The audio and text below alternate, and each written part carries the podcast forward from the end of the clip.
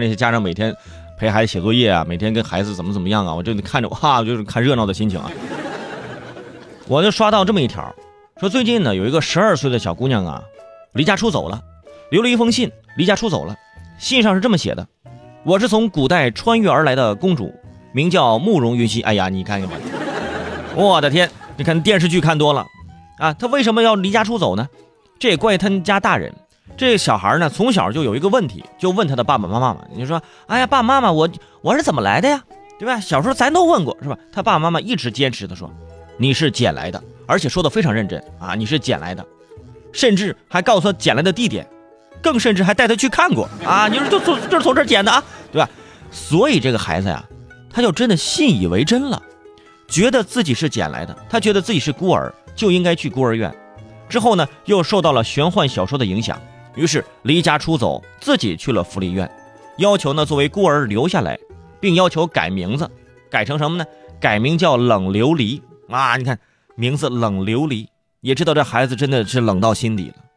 一听这名字也知道孩子平常应该也没少玩这个 QQ 空间什么之类的啊，太非主流了。嗯，家长当时一看孩子离家出走，心急如焚呐，各种找报警，然后。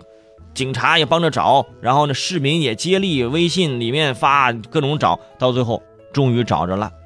呃，大家可以放心，现在小朋友已经安全回家了。嗯，你想想，能让孩子认为既然是孤儿，就该去孤儿院啊，能让孩子这么想，说明这个孩子还是认知明确的，是吧？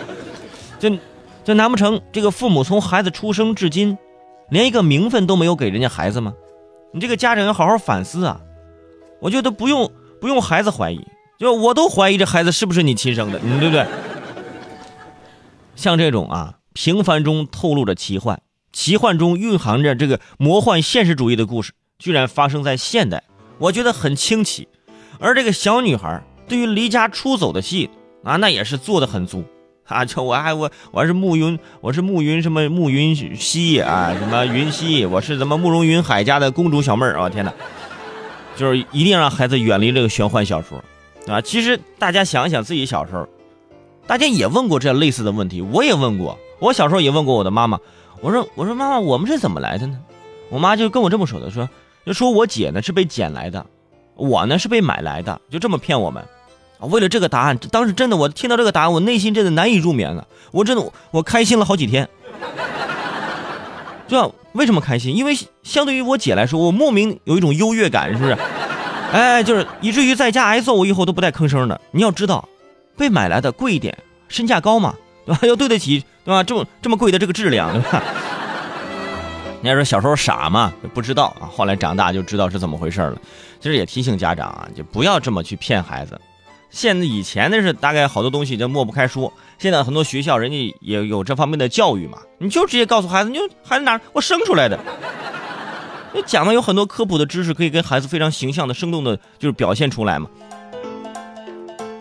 哎呀，就是你永远不知道这个孩子心里在想什么，可能你的一句话真的就会改变这个孩子内心的很多的想法，是吧？就小学的时候还有还有人。哎，就告诉孩子啊，你是从石头缝里蹦出来的。